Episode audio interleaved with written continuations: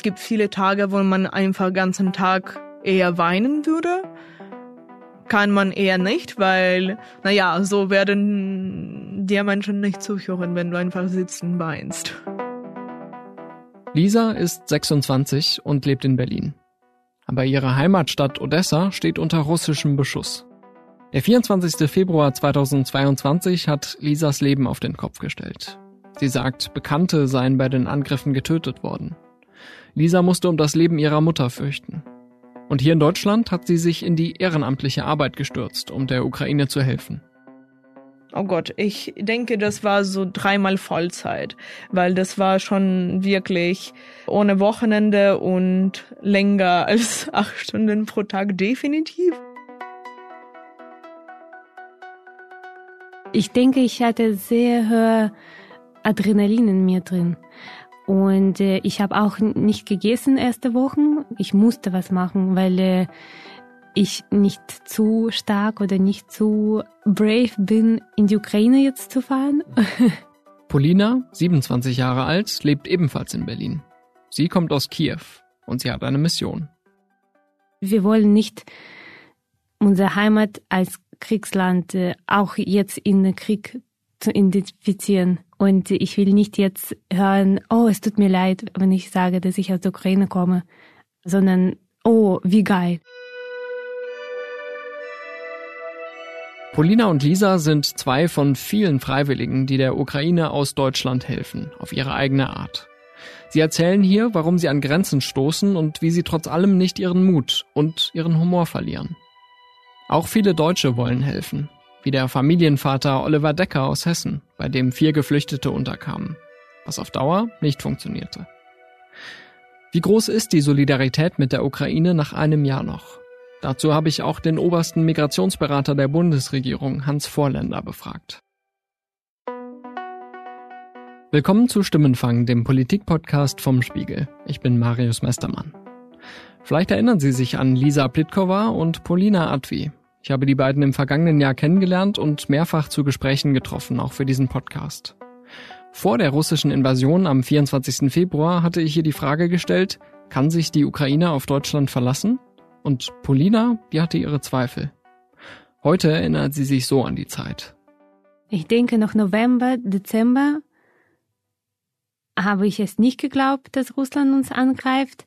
Aber dann ich, sowie auch viele andere meine Freundinnen, Januar, war, ah, Januar, Februar war die Monaten, wenn wir, es ist teilweise Druck von Russland, aber auch teilweise Druck von äh, andere Ausländer, die uns ständig gefragt haben, wann, was, was denken wir. Und dann irgendwie hat es so sich umgedreht, dass wir selbst angefangen haben, das hinterzufragen, unsere Ruhe hinterzufragen.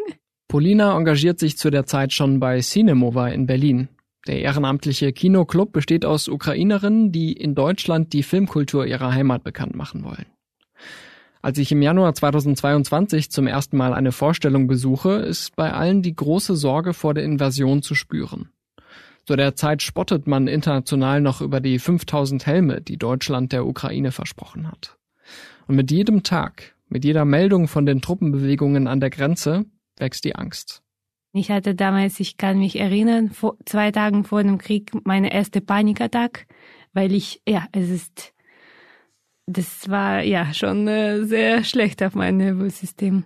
Kannst du dich erinnern an den 24. Februar, wie du damals mitbekommen hast, dass dieser Überfall stattfindet? Ähm, nämlich, ich konnte nicht schlafen die Nacht, hab, war ich die ganze Zeit auf meinem Handy und ich kann mich erinnern, als dann kam plötzlich um vier Uhr, gegen vier Uhr morgens, ich kann noch mich erinnern, äh, die erste Nachricht, was ich gelesen habe, war von äh, Freund von mir, also nicht Nachricht, sondern sein Post, wo er gefragt hat, ob noch alle Brücke in Kiew äh, da sind. Und ich dachte, okay, jetzt, ich verstehe, was meint er. Mhm. Und dann habe ich einfach gewartet bis äh, gegen acht Uhr morgens, wenn ich genau wusste, dass meine Oma und Mama wach sind. Und dann habe ich die angerufen und denen Bescheid gesagt, mhm. dass Krieg angefangen hat. Die waren damals in Kiew. Ja, aber die haben es nicht mitbekommen, mhm. weil äh, meine Mama hat allgemein geschlafen. Meine Oma, die machen immer Fenster zu und ja, irgendwelche komische Geräusche, was kann passieren? Und ja, und dann, das war ja, die Erfahrung. Wie geht's dir denn jetzt ein Jahr später? Ähm, seit dem Februar geht's mir gut. Ja. Ähm, und, aber ich habe auch sehr viel daran gearbeitet, damit es mir gut geht. Mhm. Und deine Familie ist jetzt aber weiterhin in Kiew. Mhm. Wie hältst du mit ihnen Kontakt? Ähm, mit meiner Oma ist fast täglich äh, telefonieren wir und mit meiner o Mama jeder zweite, dritte Tag. Damals, ich war auch so, dass ich den beruhigt habe. Das war auch die Sache, obwohl ich selbst diese Ruhe und Beruhigung brauchte. Aber ja, das war meine Mission und ich war auch nach zwei Monaten auch deswegen burnt out, weil ich halt die ganze Zeit ständig um ihre Psyche gekümmert habe und nicht wirklich um meine. Polina arbeitet damals für ein großes Wirtschaftsprüfungsunternehmen in Berlin. Aber der 24. Februar macht Alltag unmöglich, privat wie beruflich. Ganz am Anfang, ich habe vielleicht nur drei Stunden geschlafen am Tag und dann die ganze Zeit war ich, ich war fast nie zu Hause. Als noch erste Woche haben Russen die das Museum von Maria Primachenko, bekannten Künstlerin, ähm, zerstört.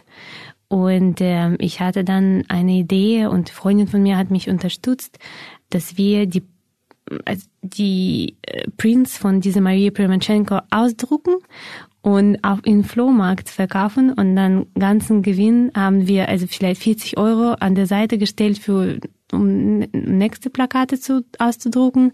Alles anderes haben wir gespendet jeden Sonntag waren wir auf äh, RAW Flohmarkt und dann waren wir mal am Box, Boxy Flohmarkt und dann ja jeden Sonntag äh, haben wir da diese Plakate verkauft und wir hatten erste Woche, das war 800 Euro haben wir gesammelt innerhalb von was fünf sechs Stunden. Leute, das, da war Schlangen zu unserem Stand. Ja und dann äh, das also ich habe dann mal bemerkt, dass Leute Interesse verlieren an diese Plakaten irgendwann mal. Und deswegen haben wir dieses Geld, also mehr auf der Seite ge ge gelegt. Und ich habe dann eine Recherche gemacht und habe angefangen, so kleine Geschäfte in der Ukraine zu unterstützen, nämlich die machen Kerzen oder die machen kleine äh, Spielzeugen und ich habe das alles gekauft in der Ukraine, geliefert äh, nach Deutschland. Das zwei, zweimal so teuer verkauft und dann dieses Geld gespendet, aber auch reinvestiert, nochmal diese ganze Zeug zu kaufen und zu verkaufen. Ihr Arbeitgeber unterstützt sie dabei. Sie kann ihre ehrenamtliche Tätigkeit anrechnen lassen. Ich habe auch unterrichtet zum Beispiel in einer katholischen Schule an Kindern, an ukrainische Kindern Englisch an Kindern, die jetzt dann aus der Ukraine hierher ja, geflüchtet waren. Ja, die mhm. waren Geflüchtete und die konnten kein Deutsch und kein Englisch und äh, Freundin von mir, sie konnte kein Ukrainisch, deswegen ich habe da halt freiwillig auch unterstützt. Also das alles hast du gemacht und du hast ja eben schon gesagt, du hast wenig geschlafen. Äh, das war ja mit Sicherheit auch anstrengend. Also wie hast du das durchgehalten? Äh, das äh, nämlich weiß ich nicht. Ich denke, ich hatte sehr hohe Adrenalin in mir drin. Und äh, ich habe auch nicht gegessen erste Wochen. Äh, das war auch das Problem. Und äh, ich konnte einfach nicht aufhören, Sachen zu machen. Ich musste was machen, weil äh, ich nicht zu stark oder nicht zu brave bin, in die Ukraine jetzt zu fahren.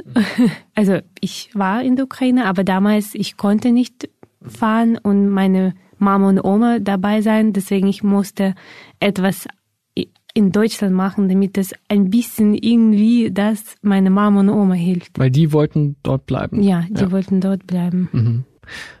Und du hast vorhin gesagt, irgendwann ging es aber nicht mehr, da warst du fertig.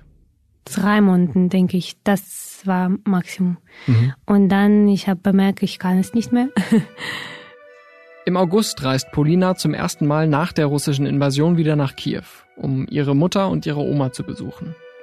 Die Zugreise über Polen dauert 27 Stunden. In ihrer Heimatstadt erlebt sie dann ihren ersten Luftalarm. Ich hatte vor allem sehr viel Angst äh, ganz am Anfang und ich kann mich erinnern, noch am Freitag hatte ich viele Angst, Luftalarme.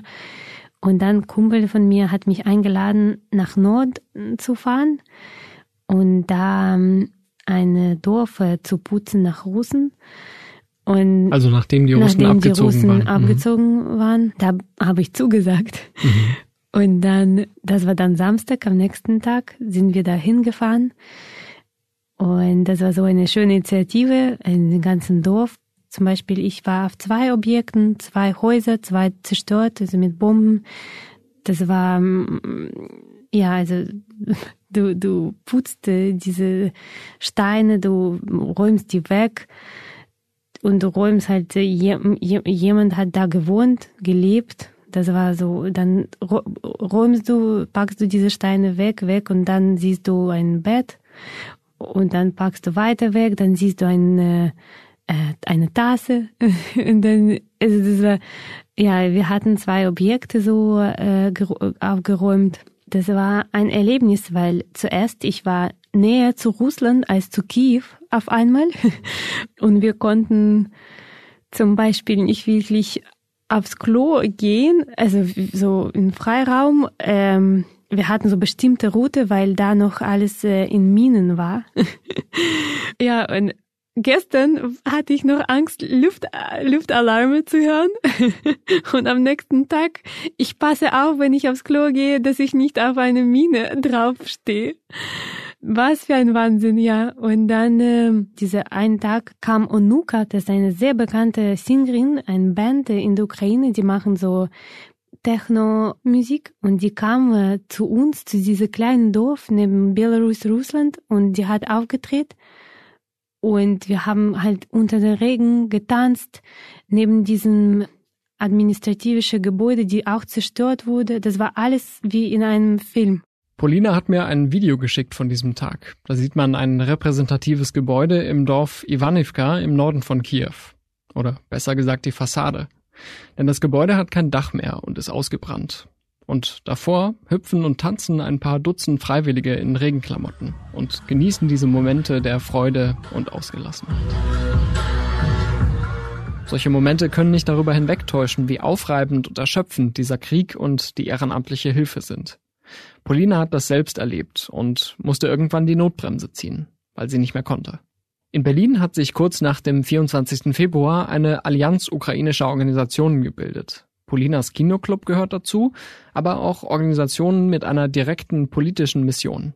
Bei vielen Organisationen, die sind erschöpft. Äh, bei Vice allerdings, ich weiß nicht wie, wo haben die diese Energie her?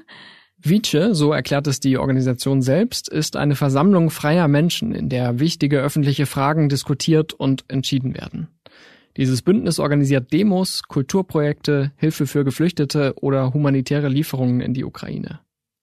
Ein Mitglied der ersten Stunde ist Elisaveta Plitkova. Du kannst auch Lisa sagen, meint sie, wenn man sie zum ersten Mal trifft. Lisa kommt aus Odessa am Schwarzen Meer. Hier in Berlin studiert sie Politikwissenschaft, normalerweise zumindest. Als Lisa in unser Studio kommt, trägt sie am Pullover einen Pin, gelb und blau. Darauf steht Vice. Sie ist dort mit für die politische Arbeit zuständig. Nach einem Jahr seit Eskalation des Krieges ist es natürlich sehr unterschiedlich, weil es weniger chaotisch geworden ist und viel mehr organisiert alles. Weil am Anfang haben wir alles Mögliche gleichzeitig versucht zu machen, was natürlich nicht immer sehr produktiv ist. Äh, jetzt ist es umgekehrt, dass äh, man macht ich würde nicht sagen weniger, aber viel strukturierter, viel effektiver. Und das gibt ein bisschen so innere Ruhe auf jeden Fall. Lisa hat für das ehrenamtliche Engagement ihr Studium an der Freien Universität Berlin unterbrochen. Eigentlich wollte sie im vergangenen Jahr ihre Masterarbeit schreiben, aber der 24. Februar hat auch das verhindert. Seit diesem Tag investiert sie fast ihre gesamte Zeit in den Aktivismus. In Witcher, oh Gott, ich denke, das war so dreimal Vollzeit, weil das war schon wirklich äh, ohne Wochenende und länger als acht Stunden pro Tag definitiv.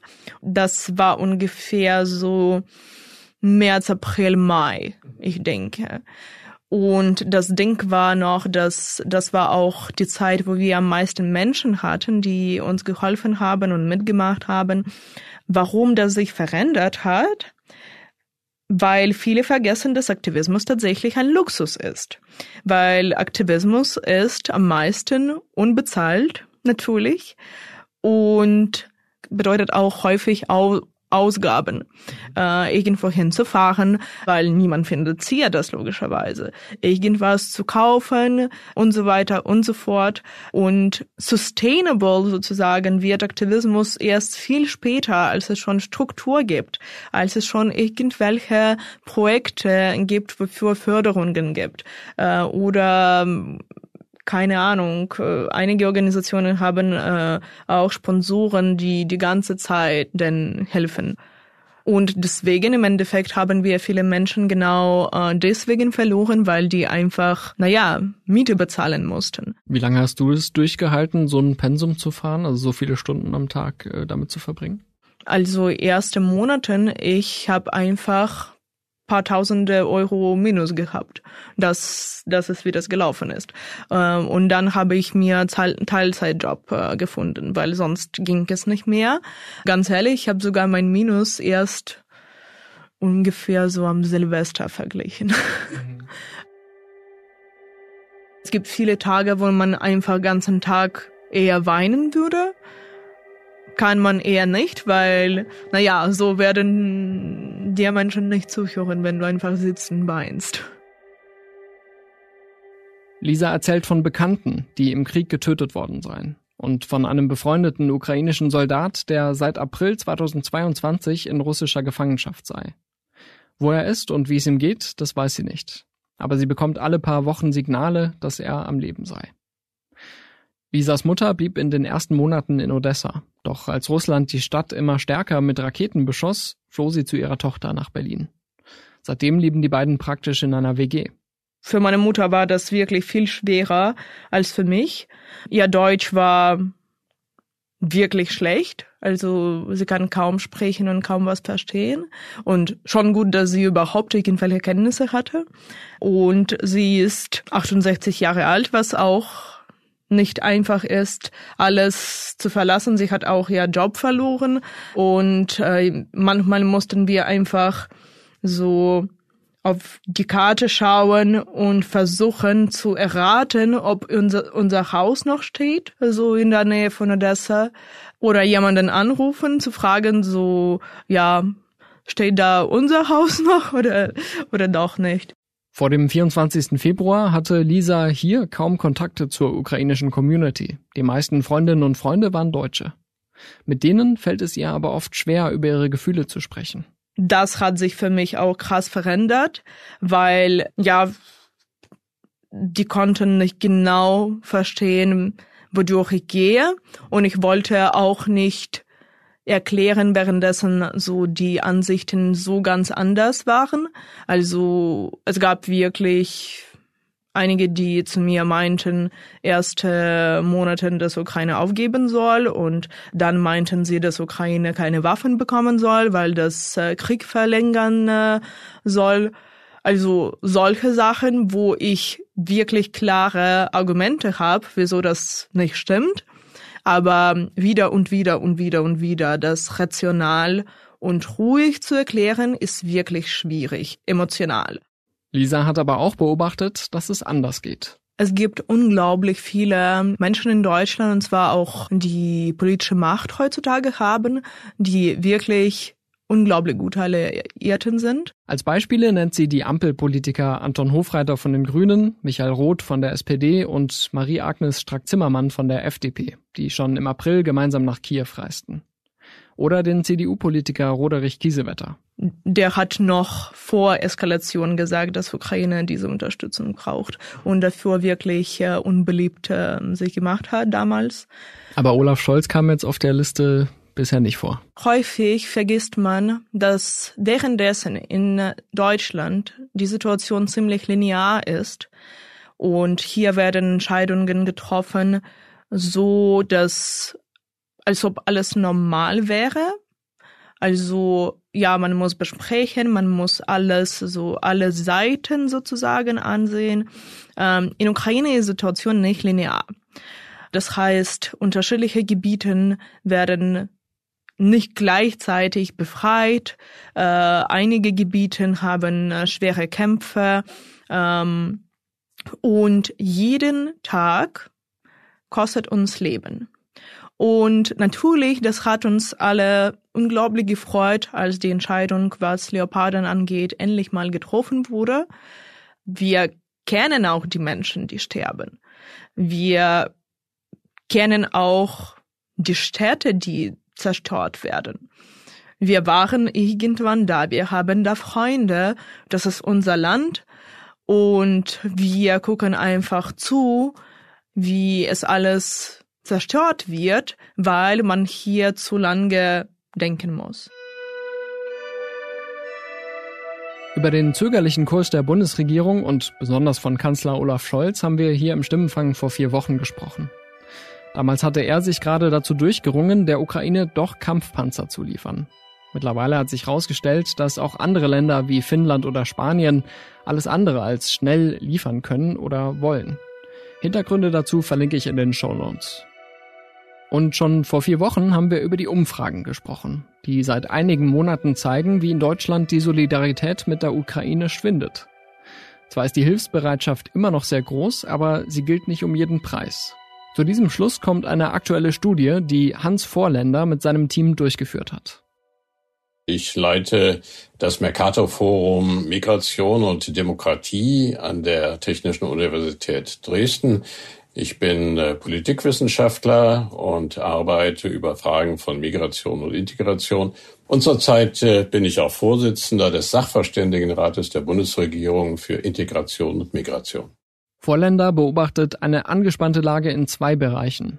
Beim Umgang mit der großen Zahl von Geflüchteten und bei der generellen politischen Unterstützung für die Ukraine, etwa bei den Waffenlieferungen. Wenn man den Ausführungen der Präsidenten des Landkreistages und des Städtetages Glauben schenken darf, und das sollten wir tun, ist die Lage in einzelnen Kommunen, vor allem in Großstädten, doch sehr angespannt. Das liegt einmal natürlich an dem Zuzug aus der Ukraine über eine Million Geflüchteter, die dort in den, im letzten Jahr gekommen sind und dann darüber hinaus ja auch die etwa weiter zugezogene 220.000 äh, Asylsuchenden, die gleichzeitig auch äh, aufgenommen, erst versorgt und auch registriert werden müssen. Hier in Berlin haben wir es am Hauptbahnhof aus nächster Nähe erlebt. An manchen Tagen kamen mehr als 10.000 Menschen per Zug über Polen an. Ja, ich glaube, man muss zunächst einmal feststellen, dass der, der Zulauf natürlich extrem hoch war und dass sehr schnell alles wieder hochgefahren werden musste, was äh, vielleicht in den letzten Jahren durch die abnehmenden Zahlen von Asylsuchenden etwas heruntergefahren worden war. Äh, das sind vor allem auch die Netzwerke zwischen staatlicher Administration, den kommunalen Behörden, dann aber auch den starken zivilgesellschaftlichen Organisationen, die 15, 16 schon tätig waren und die jetzt wieder reaktiviert wurden. Und das ist, äh, glaube ich, äh, so schlecht nicht gelaufen.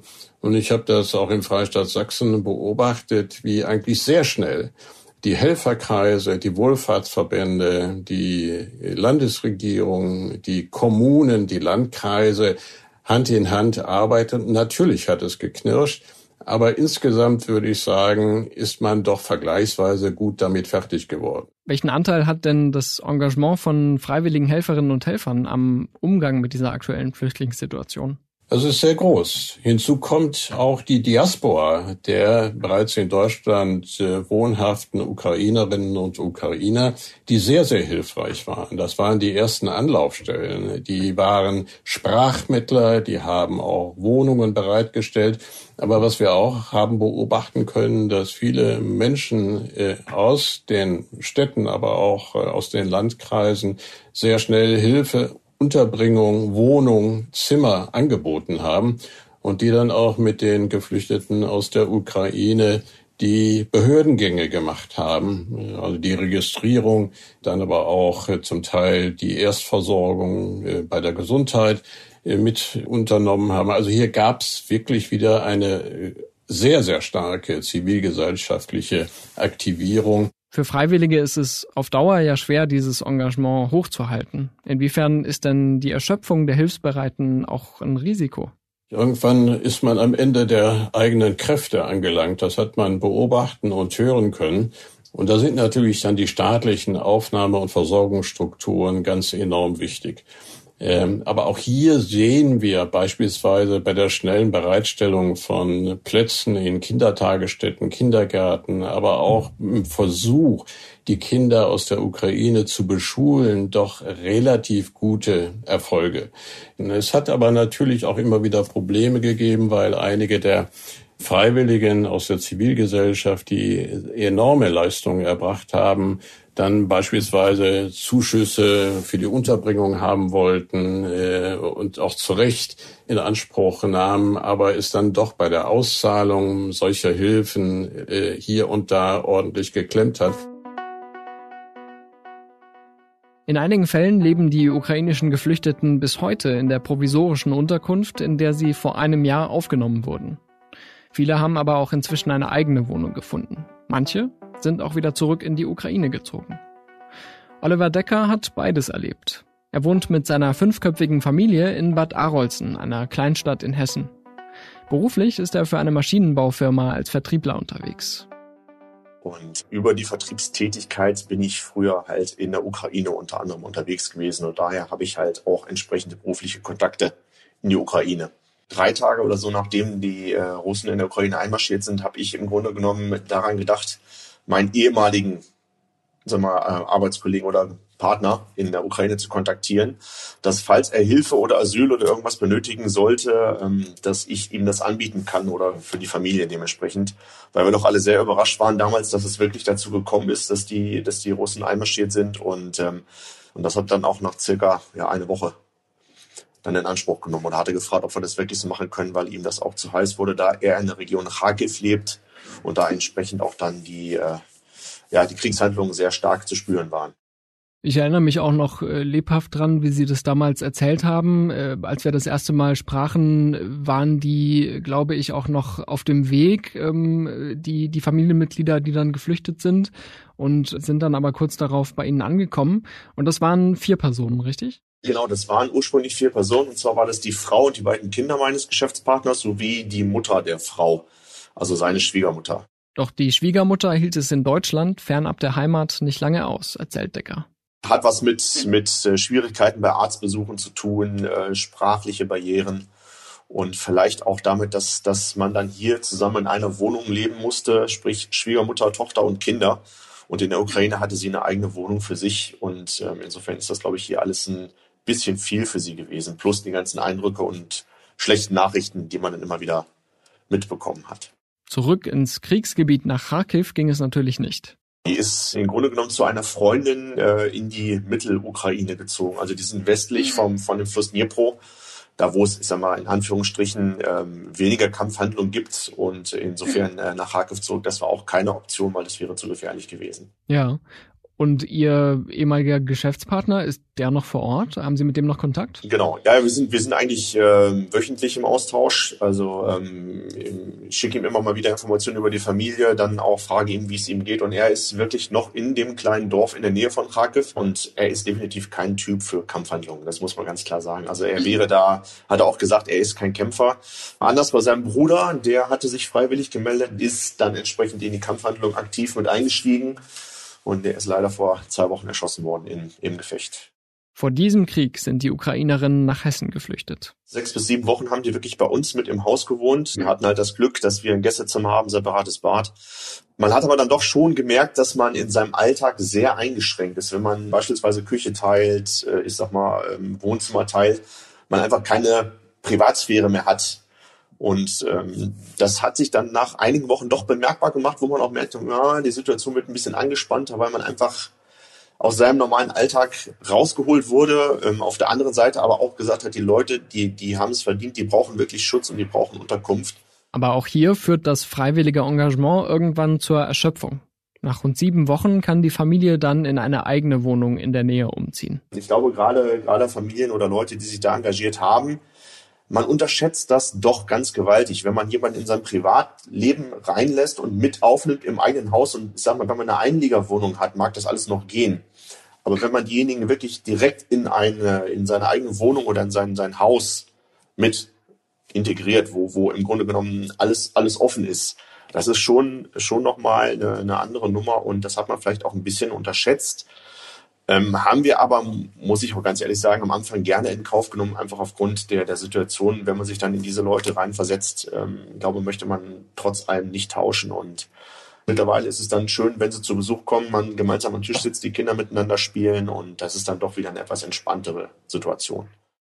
Die ukrainische Familie, die bei den Deckers gelebt hat, will, sobald es möglich ist, wieder zurück in die Heimat. Wann das sein wird, weiß niemand. Wir sehen, dass äh, die meisten Geflüchteten in Nordrhein-Westfalen, in Bayern, Baden-Württemberg sind. Niedersachsen ist auch sehr stark äh, in Anspruch genommen worden, aber auch einzelne Regionen in Ostdeutschland weil da ganz bestimmte auch Sprachkenntnisse bereits in der einheimischen Bevölkerung oder in der Diaspora vorhanden waren.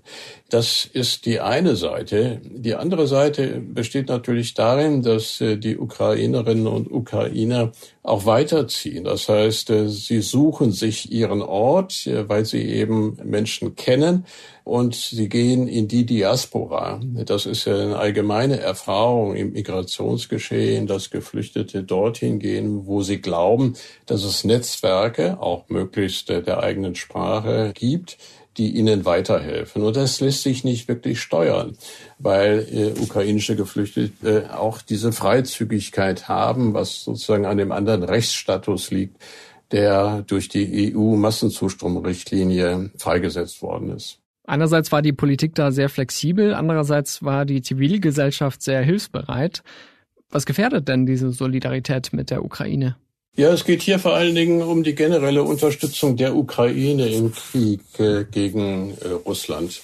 Und äh, da sehen wir, dass beispielsweise die Unterstützungsbereitschaft in Ostdeutschland geringer ist als in Westdeutschland. Und vor allem, das hatten wir dann auch in unserer Befragung äh, in Erfahrung bringen können, dass die Menschen eben doch ganz bestimmte Kosten auch mit dem Krieg verbinden, also im Energiebereich, vielleicht auch im sozialen Bereich und in anderen Hinsichten, also was die wirtschaftliche Prosperität angeht. Und dass äh, doch in Ostdeutschland auch stärker die Befürchtung da ist, dass die Kosten so ansteigen, dass man die bedingungslose Unterstützung der Ukraine eigentlich so nicht mehr aufrechterhalten kann. Das sind schon sehr deutliche Unterschiede. Es betrifft eben beispielsweise auch die Frage der Lieferung schwerer Waffen, äh, wo man in Ostdeutschland äh, eher abgeneigt ist. Äh, in Westdeutschland gibt es immer noch eine leichte Mehrheit dafür. Das heißt, je länger der Krieg dauert, desto schwieriger wird es, diese Unterstützungsbereitschaft für die Ukraine aufrechtzuerhalten. Das ist jetzt wahrscheinlich eine sehr umfassende Frage, aber gibt es eine kurze Erklärung dafür, warum die Unterschiede zwischen Ost- und Westdeutschland in dieser Frage so groß sind? Da mag es äh, einerseits die Angst sein, dass der Krieg nach Deutschland kommt, dass äh, Putin äh, von seiner Androhung eventuell zu irgendeinem Zeitpunkt doch Atomwaffen einzusetzen, dass das doch beeindruckt äh, hat im Osten. Es hat aber auch damit zu tun, dass in Ostdeutschland immer noch so etwas wie eine große Skepsis gegenüber der NATO besteht. Der Anti-Amerikanismus spielt auch immer noch äh, eine starke Rolle, auch wenn er nicht immer offen ausgesprochen wird. Und äh, so zeigt sich ja auch in Befragungen, beispielsweise bei der Frage, ob die NATO Schuld hat oder ein Teil der Schuld trägt am Ausbruch des Krieges in Ostdeutschland eine stärkere Zustimmung als in Westdeutschland. Was raten Sie denn der Bundesregierung als Vorsitzender des Sachverständigenrats für Integration und Migration? Dass wir in die Ertüchtigung und die Befähigung der Regelsysteme investieren, also Schule, Bildung, Ausbildung, ja, das ist ganz entscheidend, dass eine gezielte Wohnungspolitik auch betrieben wird dass man die Zugänge zum Arbeitsmarkt auch äh, erleichtert dass man hier auch administrativ, behördlich äh, schnelle Wege schafft. Die Mehrheit der Deutschen sind ausweislich der letzten Befragung ja der Meinung, dass Deutschland die hohen Flüchtlingszahlen verkraften kann. Ich glaube, dass das äh, möglich ist, auch wenn es hier und da knirscht.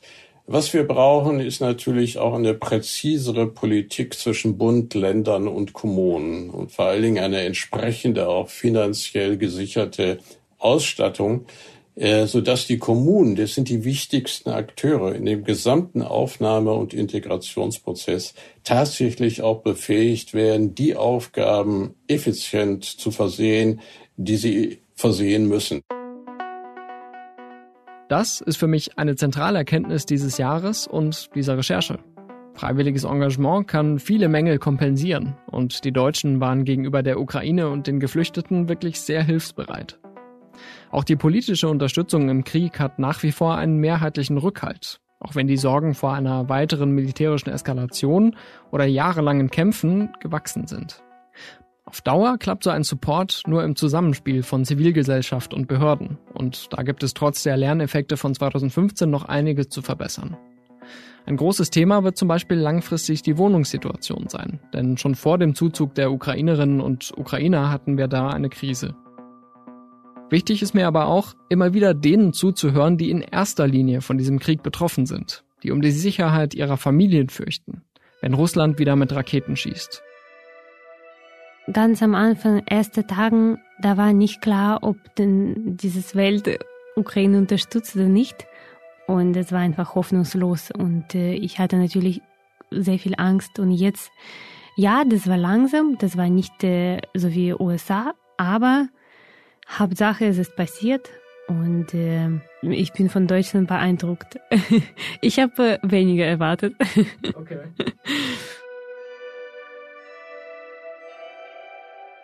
Polina hat zum Jahreswechsel einen neuen Job angefangen und sie will weitermachen mit dem Kinoclub Cinemova. Weil wir dieses Krieg seit 2014 haben und jetzt auch wichtig ist, was mit Cinemova momentan, dass wir versuchen jetzt äh, nicht viele Filme über den Krieg machen, sondern zurück zur Kultur, zurück zu unserer Gesellschaft. Leute natürlich sollen auf jeden Fall jetzt wissen, dass es Krieg gibt. Aber für uns als Verein und für uns als Ukrainerinnen ist es schwierig, jetzt wieder diese Erinnerung zu haben und wieder Filme über den Krieg sehen. Das ist immer, also wir wollen nicht unsere Heimat als Kriegsland äh, auch jetzt in den Krieg zu identifizieren. Und ich will nicht jetzt hören, oh, es tut mir leid, wenn ich sage, dass ich aus der Ukraine komme, äh, sondern, oh, wie geil. Auch für Lisa soll dieses Jahr anders werden. Sie will endlich ihre Masterarbeit schreiben. Ihr Thema ist das Ukraine-Bild in deutschen Medien seit 2014. Und nach dem Studium? Ich denke, dass es wird sowieso immer in meinem Leben geben. Wo ich mir einen Vollzeitjob finde, überlege ich noch, was genau für Bereich das sein soll. Aber das wird definitiv direkt mit Politik zu tun, ja. In dieser Folge ging es um das Engagement und die Hilfsbereitschaft in Deutschland für die Ukraine. Bei 8 Milliarden berichtet unser Russland-Experte Christian Neff am Freitag, wie sich Putins Reich und seine Menschen in einem Jahr Krieg verändert haben. Beim Klimabericht erzählt ein Forscher, warum er Wladimir Putin zur Kasse bitten will. Und in unserem neuen Podcast Moreno Plus Eins spricht mein Kollege Juan Moreno mit dem ehemaligen ukrainischen Botschafter Andrei Melnik. Da geht es wenig überraschend zur Sache. Ich bin Marius Mestermann und ich sage vielen Dank an Polina und Lisa und an Oliver Decker für den fortlaufenden Austausch. Und an Professor Vorländer auch für die Flexibilität, am Interviewtag den Termin zu verschieben, weil meine Bahn drei Stunden zwischen Berlin und Hamburg feststeckte. Bei der Konzeption und Redaktion dieser Folge hat mich Olaf Häuser unterstützt. Für die Mischung war unser Tonmeister Philipp Fackler verantwortlich. Unsere Musik kommt von Soundstripe und von Davide Russo.